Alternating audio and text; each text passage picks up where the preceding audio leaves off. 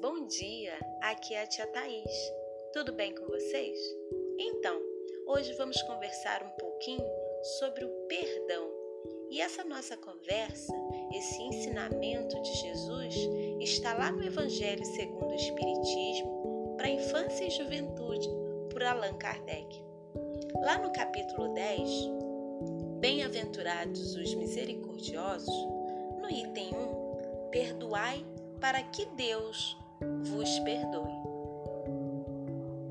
Perdoar faz bem para quem perdoa, pois quando perdoamos, nos sentimos bem, nos sentimos tranquilos. Quando não perdoamos, ficamos magoados, ficamos carregando maus sentimentos em nosso coração e na nossa mente. O perdão verdadeiro é o que vem do coração. E para que isso aconteça, para que a gente consiga perdoar com o coração, nós precisamos esquecer o que nos deixou triste, não desejar o mal e nem pensar mal de quem nos machucou ou de quem nos magoou num determinado momento. Jesus ensinou que devemos perdoar 70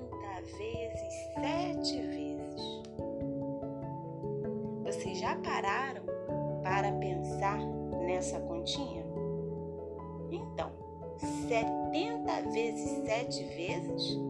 Nossa, então nós devemos perdoar sempre, porque perdoar é uma atitude inteligente.